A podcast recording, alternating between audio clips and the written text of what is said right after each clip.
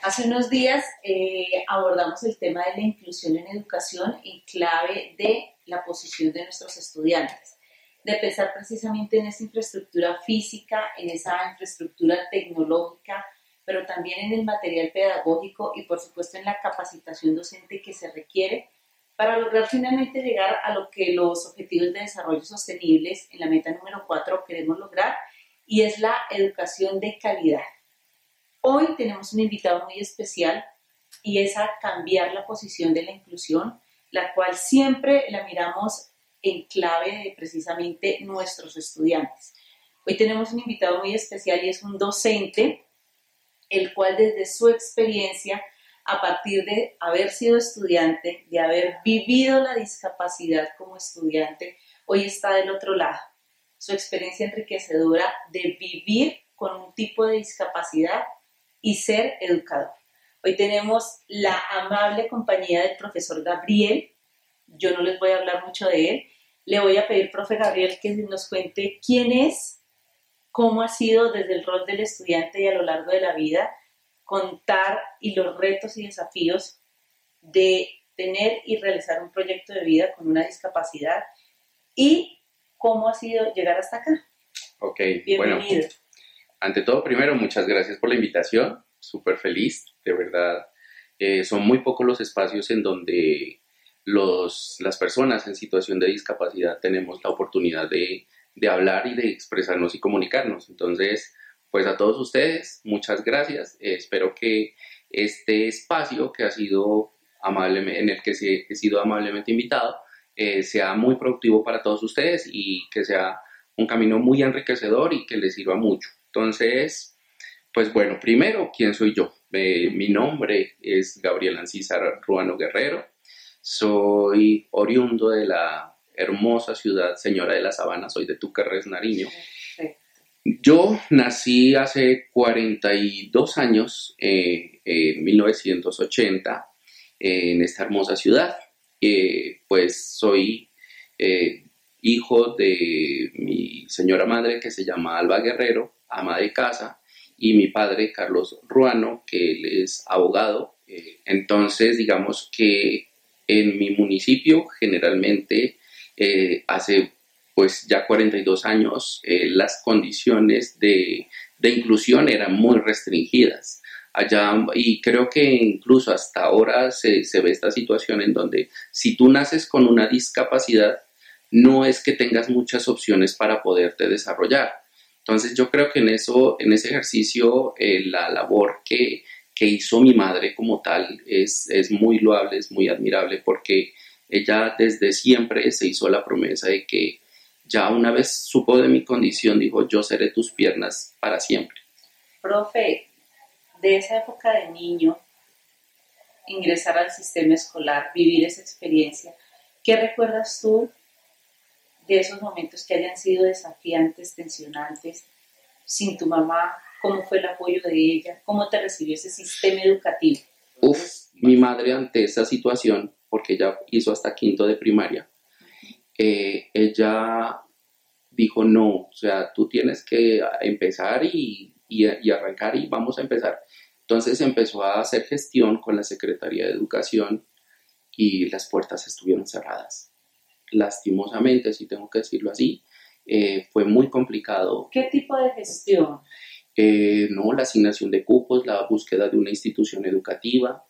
Eh, la mayoría de las instituciones le dijeron en su momento que eh, no estaban en condiciones de poder recibir a una persona en situación de discapacidad, que no sabían qué iba a pasar, que nunca habían tenido un caso en donde un niño había, hubiese querido formarse y si lo tenían era con condiciones mentales, pues digamos, eh, inferiores, por decirlo así, o reducidas, y que entonces que no sabían, entonces que, que no.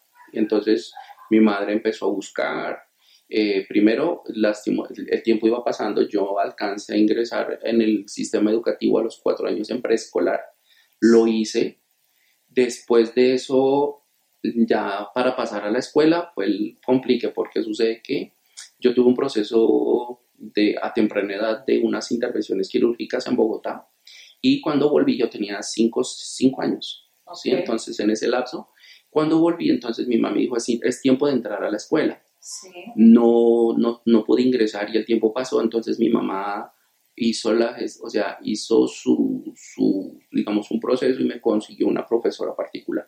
¿Y a qué edad vuelves al aula, Ok, entonces a los siete años ingreso, pero entonces aquí viene, eh, yo ya venía preparado académicamente y entonces es, eh, un secretario de educación dijo, pues tenemos que hacerle la prueba.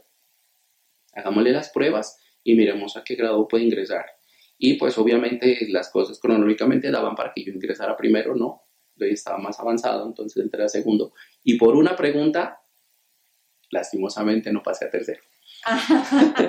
Pero entonces ya, ya ese tiempo que se perdió sí se recuperó. Entonces yo entré a segundo, pero entonces ahí es en donde empezó el dilema. Vamos a las escuelas y las escuelas que no.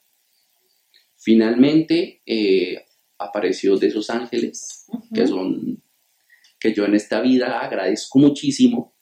Eh, en grado segundo fuimos a una institución que era en ese tiempo pues eran no eran mixtas, sino que eran de varones y de mujeres. Entonces llegó una institución que adoro con todo mi corazón, ya, en donde a mí me sentaron en la, en la rectoría. Eh, llegó en ese tiempo, eh, ya habían cambiado la rector, eh, a mentira, estaba un rector, y el rector dijo, pues voy a ver quién quiere. Así, fuerte.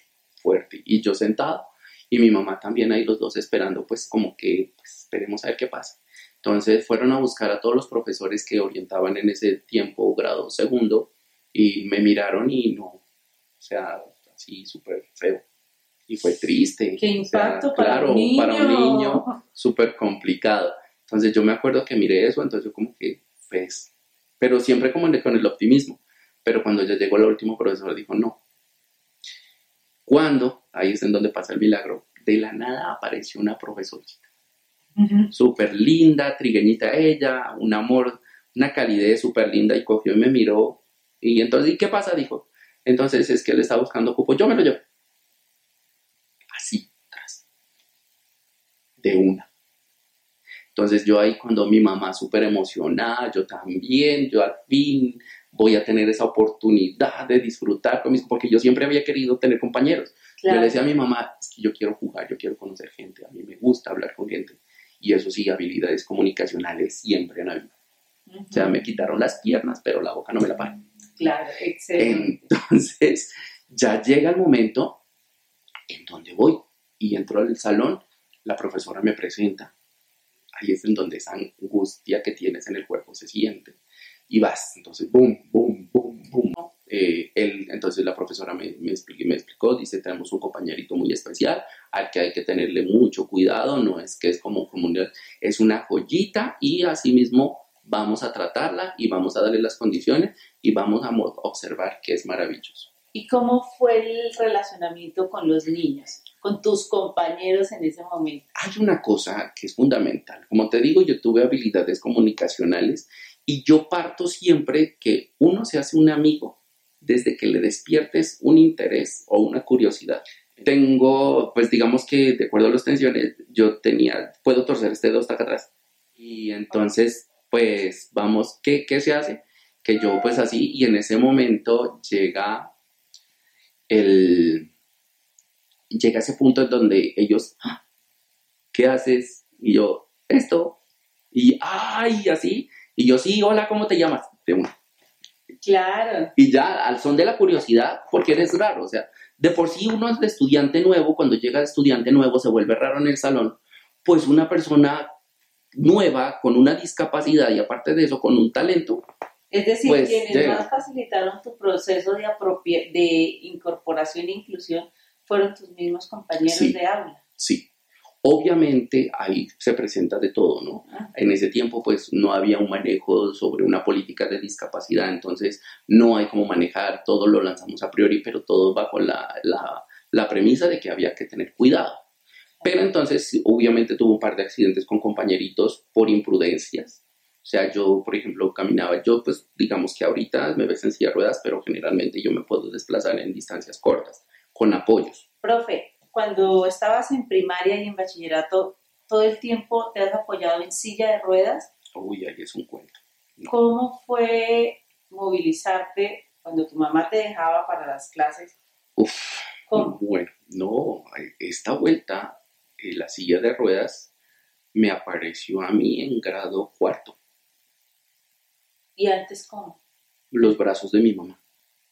¿Tu mamá iba contigo al salón toda la jornada escolar? Me cargaba desde la casa hasta el colegio. Y tú la conoces y ella es de una persona de 1,50. Sí, yo la he 1,50, 1,60. Es chiquita. Y ella, entre su fuerza de voluntad, por eso te digo que fue mis piernas, ella en su fuerza de voluntad me cargaba, yo vivía en una zona, ¿cómo le llaman ahora? Urbano, marginal, que es las riberas de, mi pueblo y mi pueblo quedaba, es, es Loma. Mm. Entonces mi mamá tenía que cargarme eh, de, las, de las calles destapadas hasta la parte pavimentada, en la parte pavimentada descansábamos, otra vez a los hombros y para arriba. Y, yo soy el hijo mayor de tres hermanos, o sea, mi mamá no podía quedarse conmigo. Entonces, ella iba y te dejaba. Me dejaba en la institución, me recibía mi otra mamá, que es mi profesora. ¿Y cómo te trasladaban? ¿Te sentaban en una no, silla? Yo me quedaba sentado, y lo como te Toda la jornada. Y afortunadamente, el salón que yo tenía era quedaba al lado de los baños. Entonces, pues, si necesitaba ir al baño, pues simplemente me, me, salía del salón, me llevaban, a ver, pues muchas veces me apoyaron mis mismos compañeros para ir llevarme al baño, así con los brazos, yo caminaba un poquito, o camino pues poquito. Y ellos son los que me, me, llevaban hasta el baño e incluso habían momentos en donde ellos me ayudaban, o sea, literalmente todo. Dices que esta situación mejoró a partir del cuarto año que ya... Aparece mi primera silla de ruedas mecánica. Entonces, eh, mi mamá no podía, entonces ella me dejaba en el colegio, me recibía mi otra mamá que es mi profesora, ella me acompañó segundo y tercero, entonces ella se hizo totalmente responsable. ¿Y ya en grado cuarto pudiste tener un grado de autonomía en cuanto a la movilidad? No, o sea, es que sucede que me dieron una silla mecánica. La silla mecánica lo único que hace es que otra persona pueda empujarme autonomía no tengo. Y tú no podías por las extremidades no, las superiores. Las, las superiores, perdón. Sí, o sea, tú lo que miras aquí siempre ha sido, desde pequeño hasta ahora. Sí, entonces, afortunadamente no es degenerativa tampoco, o sea, es que no es que yo cada vez esté más, no. Simplemente es que esta es mi condición física y no puedo mover ni las piernas ni este brazo. Entonces, digamos que la, la movilidad siempre ha sido restringida y eso hacía que pues me impedía que yo pudiera manejar una silla porque pues si te das cuenta, mira, este brazo pues llega un poquito más acá atrás, pero este solo llega hasta ahí, entonces no podía manejar una silla de ruedas. Lo que hacía eso es que sí me facilitaba que otra persona me pudiera mover, o sea, que no me cargaran ni nada, sino que ya me llevaran. Pero obviamente ahí es en donde vemos, las, la institución educativa en donde yo estudié estaba llena de barreras arquitectónicas. La infraestructura física Total, no o sea, y aparte las condiciones de acceso de la ciudad tampoco. Entonces mi mamá, como te digo, veníamos en las calles destapadas, habían, pues cuando llegábamos a la calle pavimentada ya eran como casi a tres cuadras del colegio, las demás eran todas destapadas, pendientes. O sea, tuvimos que aprender cómo, cómo manejar esa silla de ruedas. Mucha fortaleza. Sí, no, lo que te digo, o sea, es la parte de que tienes que educarte para, para construir sociedad.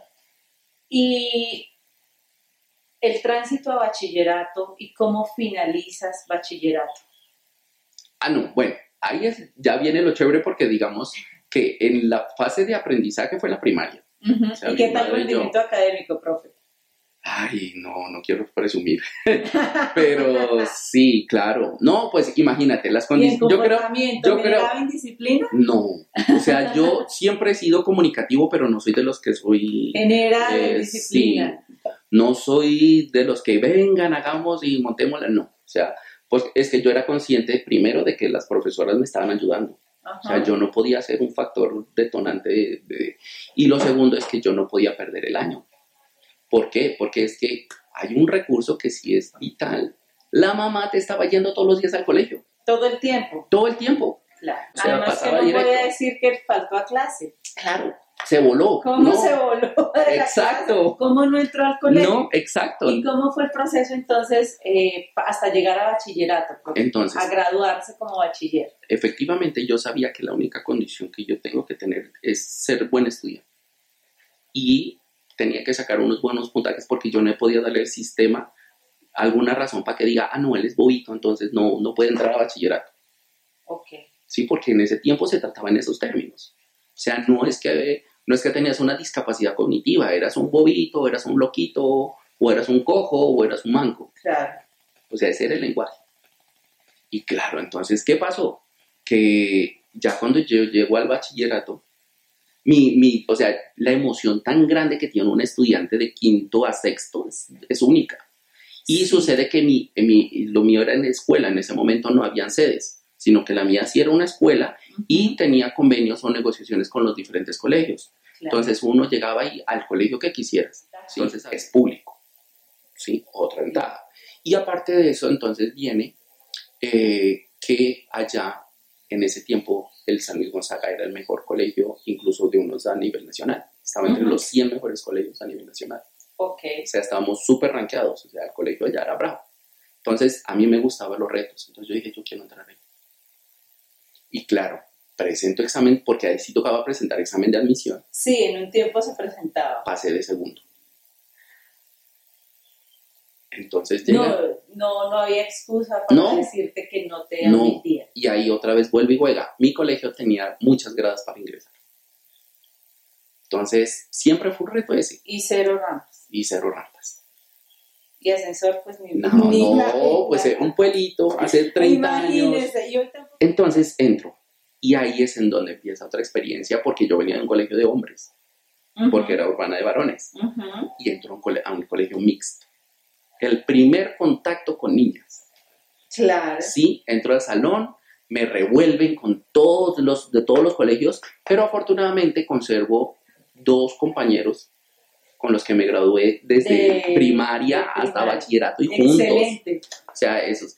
Pero entonces ahí entonces viene, empezamos ahí, me dicen cómo es que tengo que llegar, me, me ponen en un pupitre, o sea, ya no me siento en la silla de ruedas siempre, sino también en un pupitre.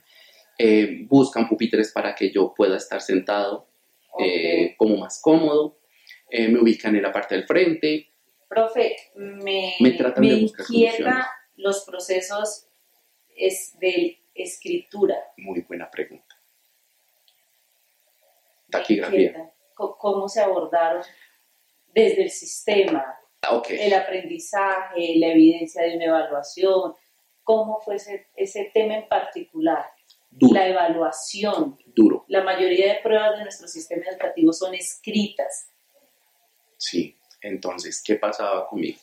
Bueno, primero conocimiento ya lo tenía. Segundo, mi profesora en primaria siempre se daba cuenta que yo me atrasaba respecto a mis compañeros para copiar, porque primero era zurdo. Ok. Porque pues la condición física me hizo zurdo por mayoría de votos, o sea, yo ya nací zurdo.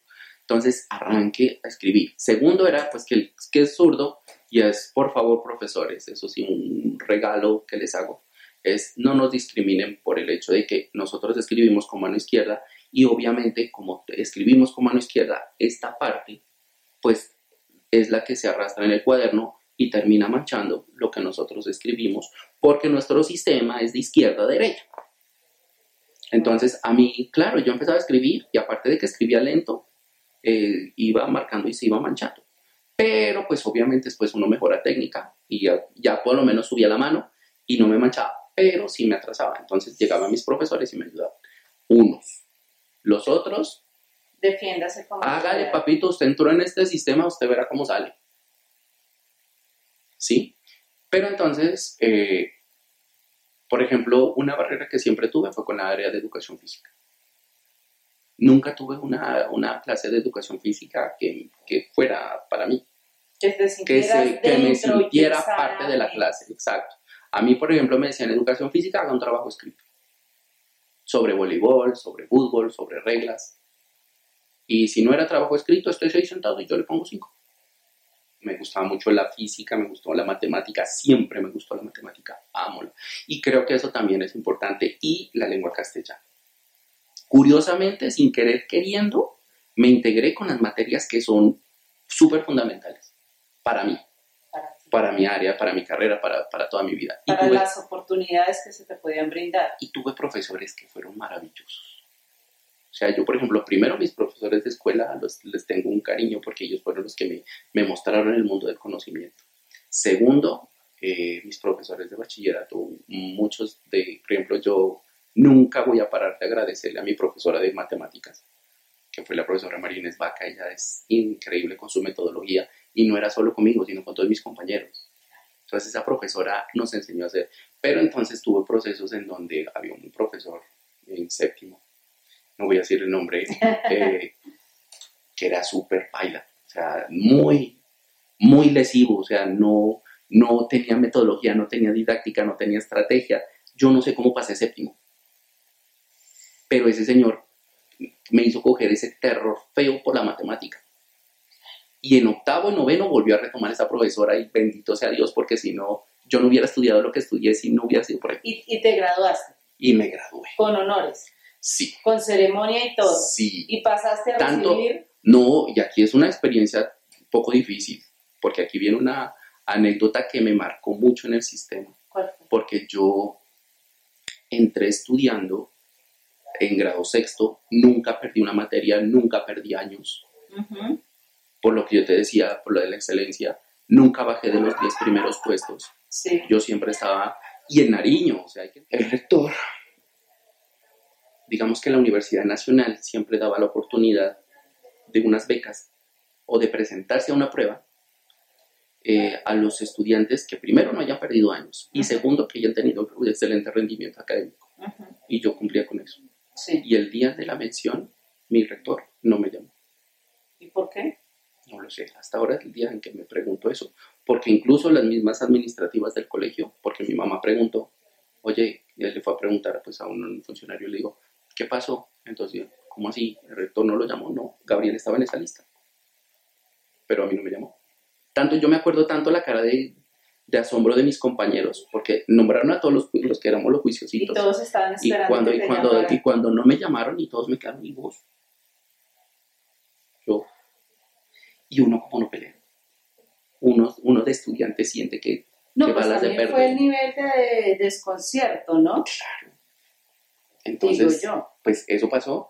Y bueno, esa es como la triste, se me quitó esa oportunidad de ingresar o quién sabe, en este momento no estaría aquí hablando contigo si eso no hubiera pasado. ¿Sí me entiendes? Entonces, y desde ese tiempo pasaba algo curioso, que a mí yo siempre buscaba oportunidades. Y entonces, en, en ese proceso de formación de, de sexto a once, me di cuenta que yo podía explicar, enseñar.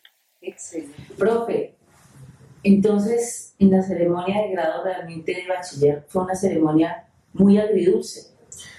Sí, sí, porque bueno, y también ahí aparece lo que yo te digo. O sea, generalmente la, el sistema está diseñado para que, para que las personas que estén 100% funcionales puedan estar en la ceremonia y mi ceremonia se hizo en, en un polideportivo con gradas y los estudiantes fueron ubicados en la parte de arriba de las gradas. ¿Y tú? Abajo. Pero bueno, no importa. Pero mira que ahí pasó algo muy espectacular y que se ha vuelto como, un, como una generatriz, es como muy, muy secuencial. Al ver que una persona en situación de discapacidad tiene un logro grande, pues yo no sé si eso mueve muchas fibras y hay una reacción inmediata. Entonces, en el momento en que se me entrega el diploma, el momento en que dicen mi nombre la maestra de ceremonias, dice, bueno, Gabriel Ancisa Ruano Guerrero, y eso, ese colegio estalló. ¡Fuas! Qué bonito. Ya hay uno como, ¡wow! Yo. Y pues obviamente sale conmigo mi madre a recibir ese título. Y adivine quién me entregó el título. Su profesora de ese, no, la de segundo no, porque ya no estaba. El mismo que le negó la. Ay, no, fue ahí y que a uno como sorprendió, no, pues yo en ese rato, bueno, pues ya, un abrazo. Ese es mi título. Ya es mi título, ya lo coroné ya. Entonces, bien, después de las 12 del día, eh, aparecía programación educativa. Sí. Exacto. Entonces, sucede que mi niñera fue esa televisión. Entonces yo miraba programas de francés, miraba tanto un programa de manualidades, miraba un programa de Japón, de, de hacer manualidades y jugueticos y todo eso. Y ellos todos siempre hablaban con un acento neutro. Y ahí, y ahí- Entonces yo empecé a vocalizar y a hablar y escuchaba a mi, a mi alrededor y escuchaba a él, ¿qué le pasa pues? Y yo escucho, exacto, de mi, el de mi tierra, pero yo empecé a diferenciar por qué este acento y por qué este de acá. Y yo empecé poco a poco a, a, a leer, a mirar esa televisión y esos medios a mí me influenciaron bastante. O sea, yo recibía mucha información visual. Es el Pero momento- información Sí, productiva, información claro. que contribuyó a tu formación y al conocimiento. Y desde allí también desarrollé mucho porque en ese tiempo había un programa que se llamaba Cosmos. Ok. que era de ciencia y de, astro- de astronomía y aparecía Carl Sagan, yo era feliz con esas cosas. O sea, a mí el conocimiento siempre me llamó. Y bueno, bachiller, Ya, un pastuso con acento sí, neutro. neutro desde allá, sí, señora. ¿Cómo fue esa transición entonces ahora a la educación superior? Ok. Porque para estar acá hay que llegar a ser profesional. Sí, claro que sí. Y yo quería ser médico, a toda costa. Ajá. Y aparte de eso, eh, hay un patrón en las personas que tenemos discapacidad. Es que los que tenemos la forma de estudiar, siempre queremos estudiar eh, obtener carreras que estén relacionadas con el ámbito de la medicina, tratando de explicar un poco lo que nos sucede. Entonces aquí vienen las, las, las limitaciones del medio. Sucede que eh, mi padre, pues en, en su, en, su, en su forma de, de pensar, dijo Gabriel, si aquí en el pueblo no hay una carrera que sea, no hay medicina, tú no podrás estudiar medicina. Y haga cuenta, pues en un pueblo no hay medicina. No, Entonces, pues, y entonces, entonces ahí es en donde uno empieza a pensar en opciones, como te dije, nunca hay que detenerse, jamás, jamás, uno siempre tiene que tener planes. Yo pensé en ese momento en, en otra carrera, que ahora en este momento son muy revolucionarios en el mundo y era ingeniería de sistema. Ya tenía conocimiento, yo sí, era bueno con matemáticas. un profe, pero de formación de base profesional. El profesor Gabriel es ingeniero de sistemas. ¿De Sí. qué universidad, profe? de la Universidad de Nariño, de la Universidad Pública. Bueno, Colegio público, universidad y pública. en el y colegio no repitió ni perdió años. Y en la universidad Hay que hacer una confesión. hay que ser honesto. Repetí una materia. Ajá. No mentira, dos. Dos materias. Pero no perdí semestres. No, O sea, la vuelta era, yo no puedo perder tiempo. ¿y cómo fue el proceso nuevamente? Porque es arrancar de cero, Exacto. de inclusión. Sí. Tal vez en la primaria y en el bachillerato hubo un trato más considerado, pero es que la universidad es un mundo de defiéndase con lo que Como tiene y como pueda. ¿Cómo fue? Mira que es curioso. Ahí, ahorita que me pones a, a pensar en eso, cuando yo ingresé, ingresé en la sede de mi tierra, en, Sí. Túquerres, este, la extensión de la, hubo una extensión, o hay afortunadamente, una extensión de la Universidad de Nariño. Entonces, sucede que entonces allá se abrió el programa de ingeniería. Yo me voy para allá. Y ingreso y otra vez puntaje alto, allá adentro, de una, ingreso ya. Y es curioso porque lo que tú me dices, pero como era una extensión de la universidad, eran poquitas facultades abiertas allá, programas, Ujú. para ser exacto, habían poquitos programas. Y esos programas, eh, iban los profesores allá. Y, y bueno, entonces yo ingreso y me daban el ciclo básico, que en ingeniería ciclo básico es cuarto semestre, hasta Ok. allí. De allí ya viene la, forma, la profesionalización como tal y la profundización. Y esa sí tenías que irte a la ciudad capital. Entonces yo empiezo en el medio allá. Si mi padre me dice, pues usted entre y yo le, le pago el o sea, mi mamá y mi papá se separaron, pero mi papá siempre estuvo apoyándonos en la la parte de educarnos. Ujú. Sí, pues sí, digamos eso. Y obviamente yo no podía perder. ¿Y qué pasó? Tú terminaste el cuarto semestre. Y ahí viene el reto para ¿Y qué pasó? Viene el reto porque mi papá, ya digo, papá, ya acabé acá. Y, no, y la formación continúa en pasto. Y entonces, Ay, ahí empieza otro episodio en donde nosotros somos una familia nuclear, digamos, mi mamá, mis hermanos y yo éramos todos unidos. Llega el momento en donde mis hermanos están estudiando ya bachillerato en el colegio. porque eres el hermano mayor. Yo soy el mayor. el ejemplo y obviamente, eh, ¿qué hacemos? Pues lo, lo, que le digo a mi mamá es, bueno, ¿qué vamos a hacer? Mi papá dice, pues toque irse para paz, ustedes tienen que irse para paz. ¿Y ustedes quiénes? ¿Todos? o tu, mamá y tú con los hermanos? ¿Cómo fue eso? Es duro, sí. Entonces, ante esa situación, pues, ¿qué tenemos que hacer? Cambio de lugar. Nos vamos, tenemos que ir buscar la forma, eh, con los poquitos ingresos que había, mi papá nos ayudó a, eh, a buscar una casa muy modesta, eh, en donde pues cabíamos nosotros, así, los que, pues mi mamá y mi, no nos Que tú lograras la profesionalización fue un proyecto de familia. Sí, sí con sacrificio de todos. ¿Y usted perdió materias, profe? Dos. No, mentira, esto No, no, no, pero, no, no, pero por, por, lo mismo perdí las materias, pero hice por nivelarlas en el semestre. Finalmente te graduaste, ¿a qué edad, profe? Ven, ahí es en donde viene un proceso que también quiero hacer énfasis, es que la universidad tampoco estaba diseñada para discapacidad. Y, y fue muy complicado, fueron muchos retos. Tuve que cambiar de silla de ruedas, cambié a un modelo artesanal de un triciclo fue una mala decisión, pero era nuestro afán por tratar de generar esa independencia de la que tú me hablas. Y no solamente en temas de no estar preparado en infraestructura física, el tema de la aplicación de las pruebas. Sí.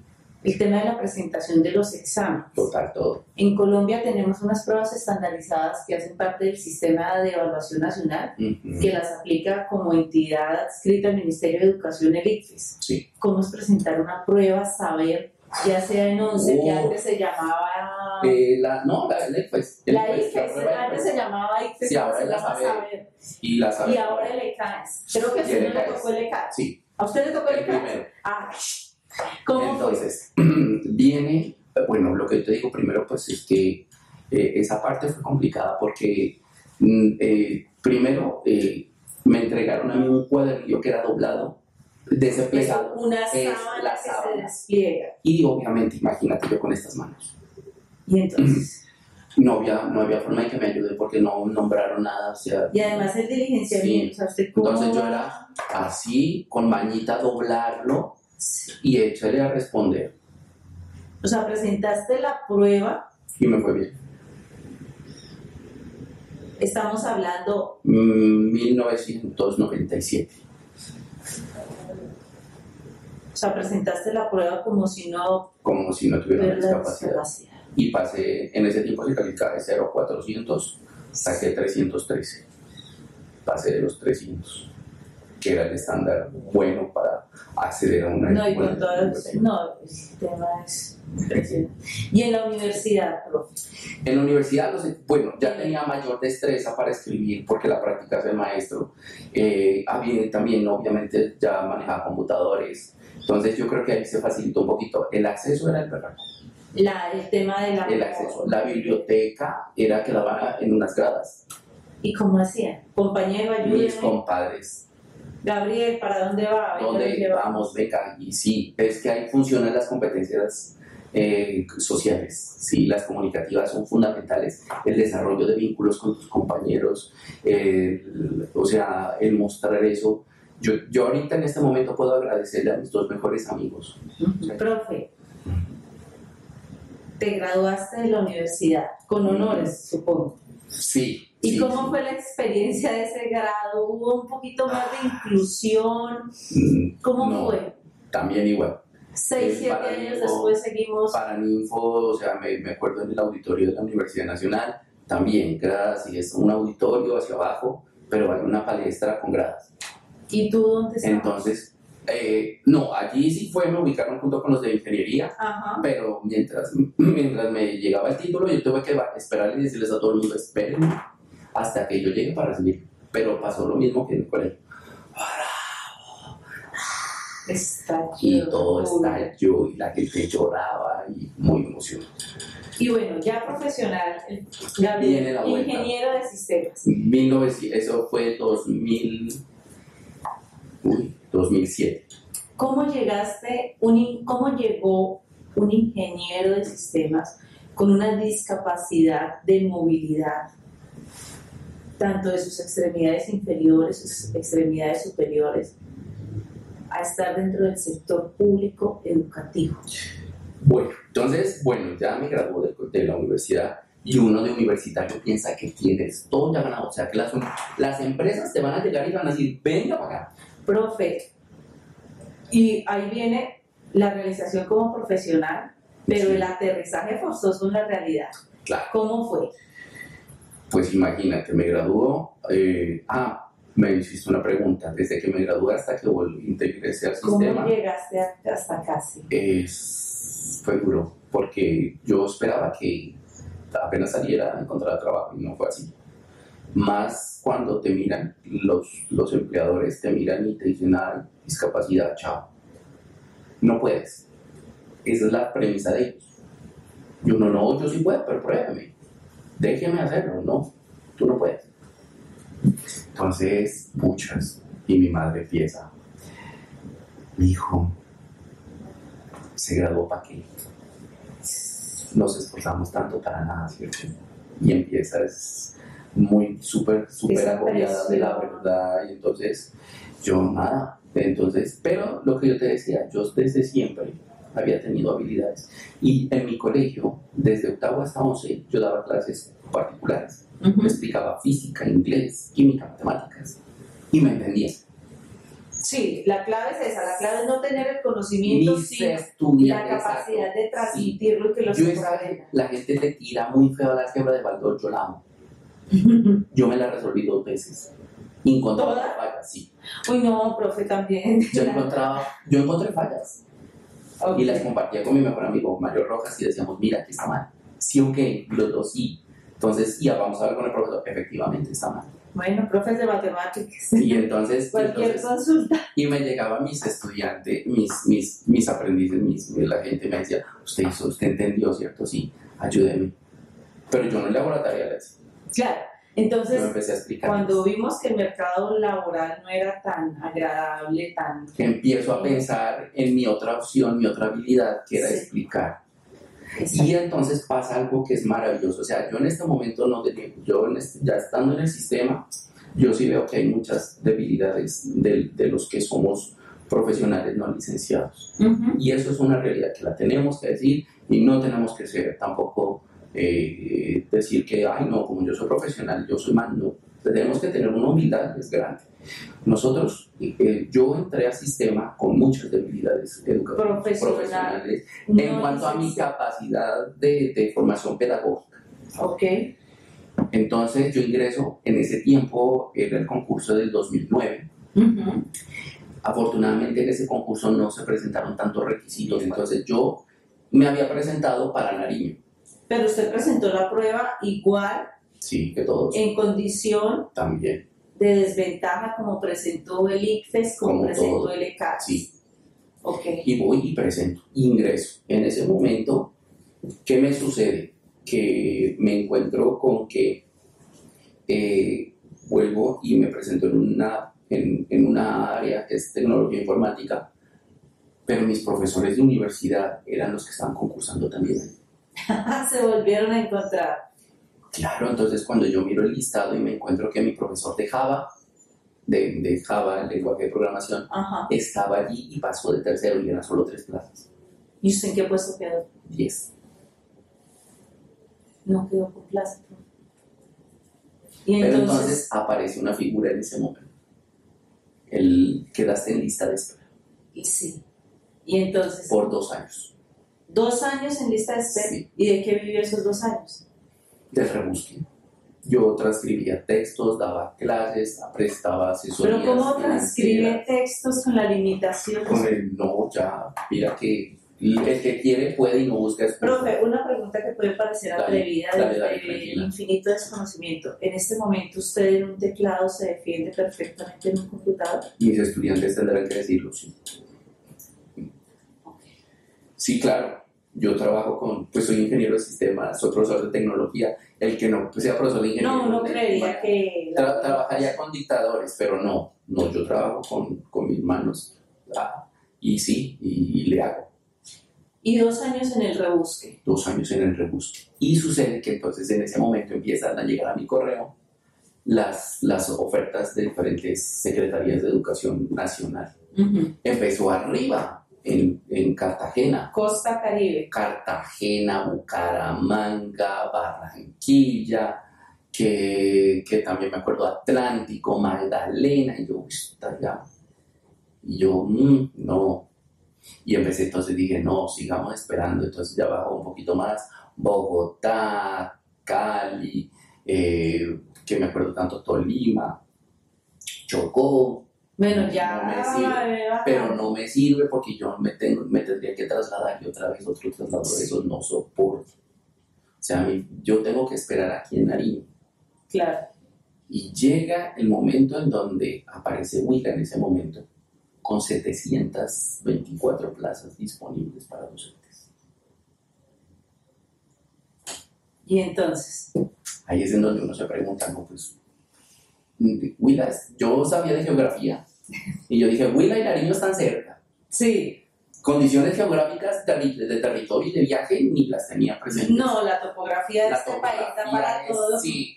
Entonces, como puedes trasladarte kilómetros en poquito tiempo, puedes trasladarte kilómetros en un curvo de tiempo por usar el sistema condiciones? Sí, del viaje de, de, de Nariño a, a Huila es bastante difícil por las condiciones de, de, las, de las carreteras. Y sin embargo, no, asumiste, dijiste... pues yo dije, arriesguémonos, el que no arriesga un huevo no saca un pollo. Y entonces... Postulémonos para, para Huila. Y pasé primero. Y me dijeron, profesor Gabriel, tiene que venir a hacer selección de plaza en tanto tiempo eh, y eso era en cuestión de días, como en 3, 4 días. Ah, claro, porque para los que no saben, cuando se obtienen los primeros puntajes, los puntajes más altos, tienen la opción de seleccionar plaza de esa institución educativa en la que quieren laborar. Acá en, el, en Huila tuviste esa oportunidad. Sí. Y elegiste.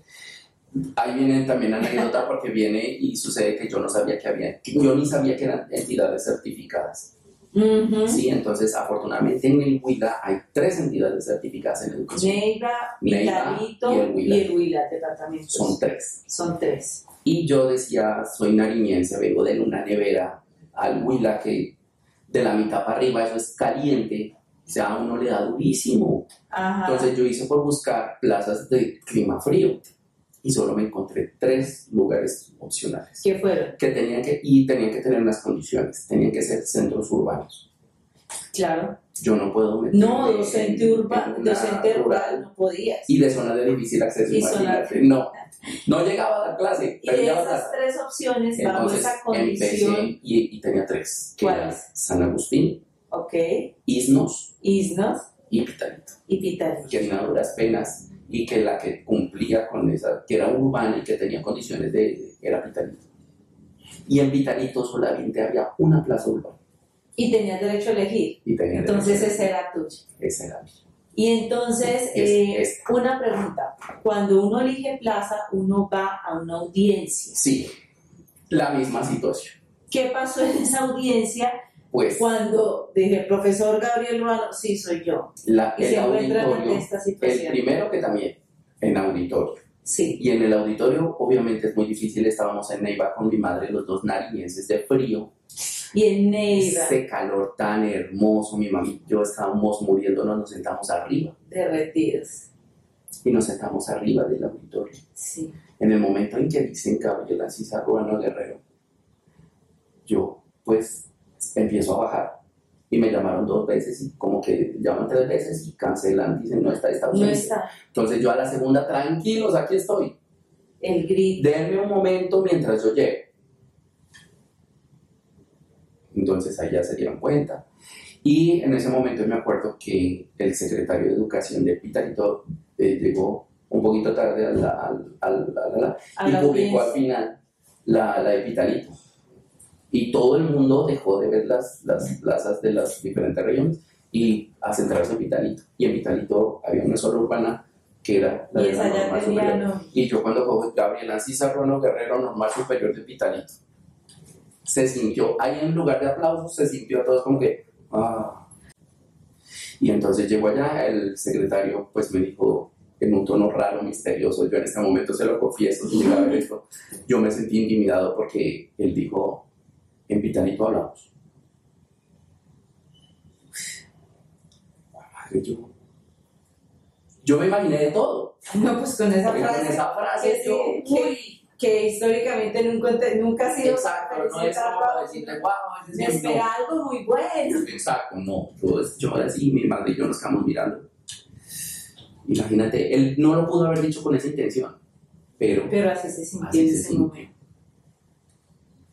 Y llegaste a Vitalito Llegó a Vitalito con tu mamá, con mi madre.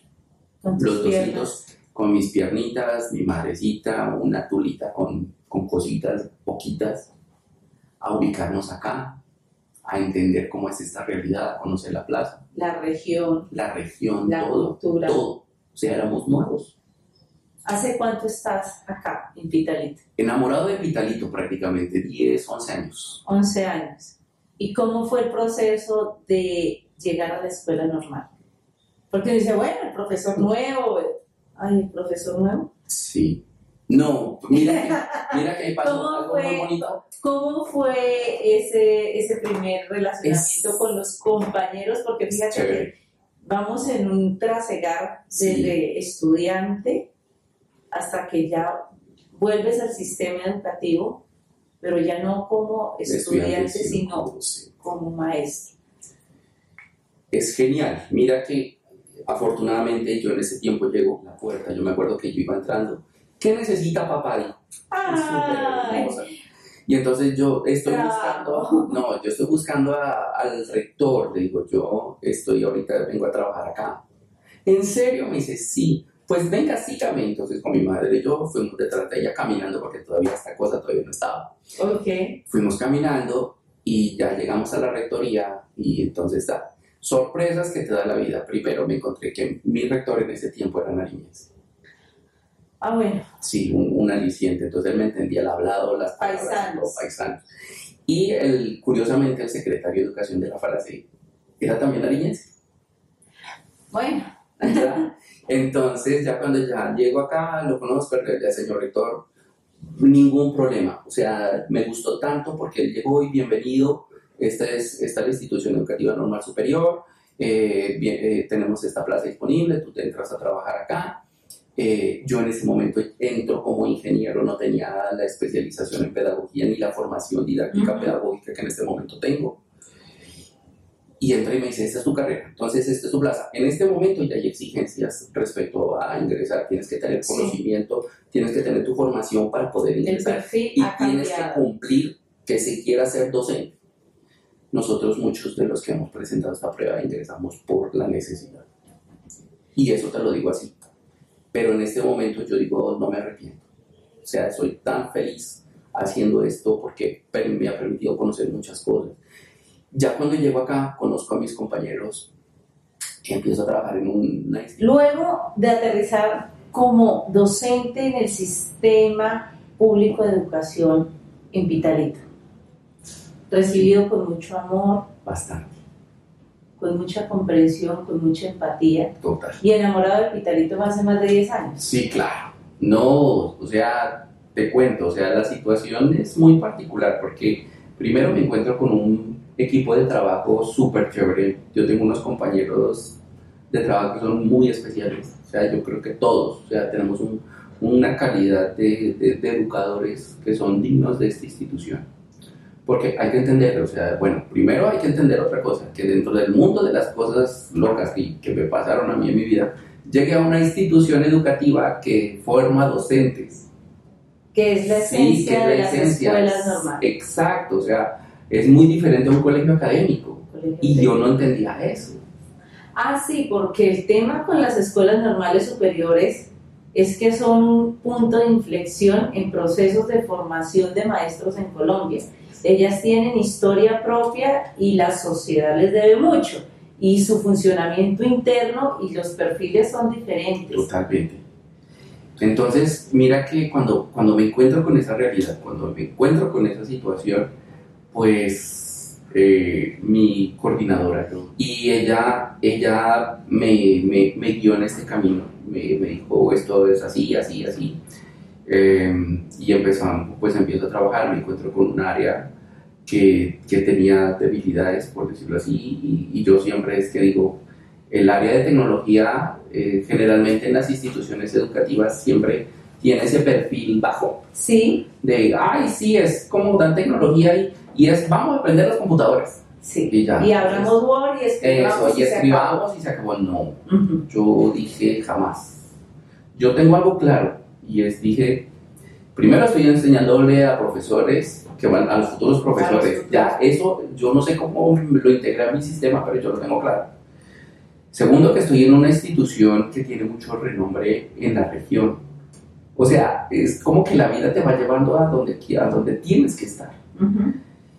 Y llego acá y, y, empiezo a trabajar con mis compañeros, empiezo a conocer los procesos, a relacionarme mucho con la terminología didáctica, con la misma metodología administrativa, con la legislación, con el modelo, el modelo educativo, empiezo a saber lo que es un PEI, un POA, empiezo a relacionarme mucho con, con los DBA. Entonces, los, los que, no, o sea, los que no, no tienen formación pedagógica se van a encontrar con todas esas siglas y créanme, en este momento no las van a entender. Pero ya acá adentro es un cuento bastante, bastante chévere. Profe, usted ha contado con ángeles en los diferentes momentos de la vida. Ángeles que han sido claves para que hoy esté acá. Sí. Pero esos ángeles no han sido, no ha sido propiamente el sistema.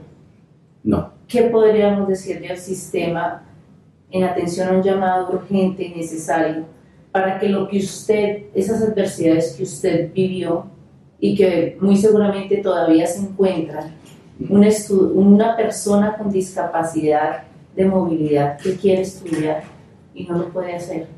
Su familia estuvo en jaque para que usted pudiera terminar su carrera y tuvo que trasladarse. Precisamente porque el sistema, la sociedad no ofrece. ¿Qué le pediríamos en particular a ese sistema educativo desde el rol de estudiante, que es rechazado por unos profesores que dicen no, lo acepto, desde un directivo que le negó la oportunidad ganada por sus méritos académicos para estar en una mención de honor? Y esa infraestructura y esos planes académicos y esas pruebas estandarizadas ¿Qué decir frente a eso? Primero, mayor tolerancia. Segundo, eh, un poquito de empatía. Sí, yo creo que la empatía es fundamental, es saberse poner en, la, en, en los zapatos de uno. Y tercero es manejar muy bien el lenguaje, mucho cuidado con el lenguaje y sobre todo las oportunidades.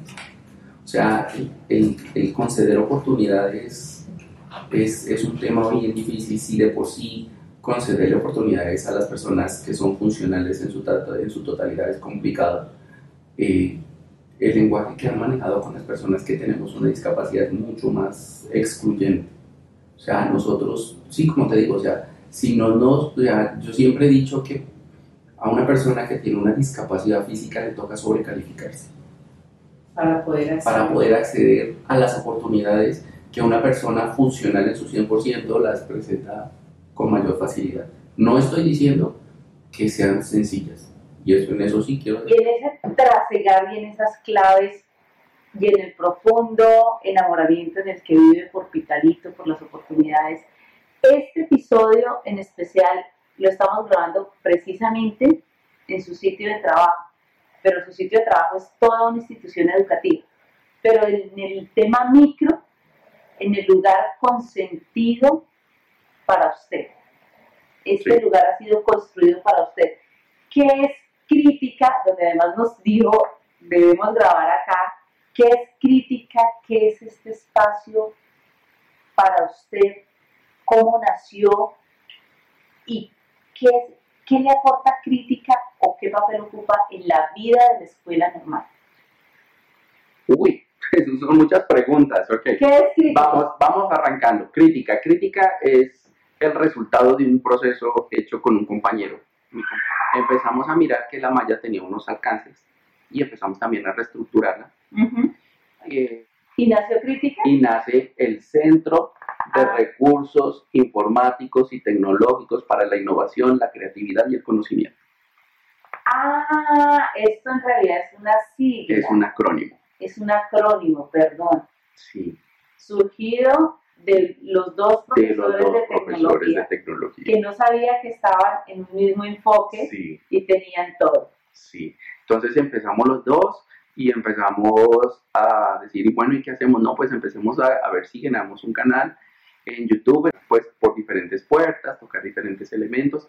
Este set es nuevo, o sea, esto es lo último. Cuando empezamos, empezamos como todo negocio, con las manitos y él y yo y haciéndolo eh, en extra tiempo, trabajando jornadas aparte, instalando programas en, en, la casa, haciendo, recogiendo el material acá. No teníamos tampoco conocimiento sobre legislación en, en didáctica ni tampoco legislación en producción audiovisual que, que involucre niños.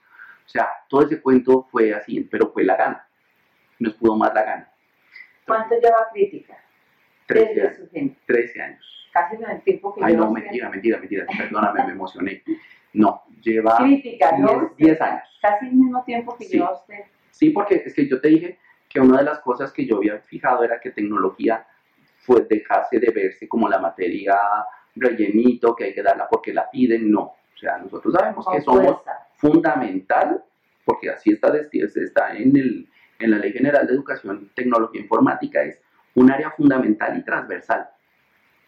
O sea, tenemos esa doble, esa doble calidad, o sea, ese doble, ese doble, ese doble nombramiento.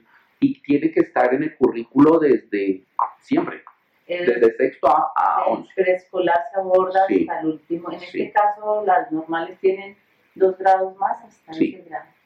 Finalmente eh, llega en el año 2015, sí, 2015 fuimos nombrados por primera vez como una experiencia significativa a nivel del municipio, nos dieron unos recursos. Eh, Profe, increíble historia y por supuesto admirable, admirable desde su fortaleza, desde el apoyo de la familia, desde esos amigos sinceros que ha encontrado en el camino, desde llegar a encontrar un equipo de colaboradores y de profesionales empáticos con su discapacidad, pero muy demandantes de sus capacidades para poder mejorar. Eh, yo creo que Crítica es un proyecto del cual usted se debe sentir muy orgulloso, pero en sí orgulloso de su vida misma. Le agradecemos muchísimo haber compartido la experiencia, poder generar procesos de sensibilidad, de mirar la discapacidad desde los dos ámbitos, desde el educador y desde el educando.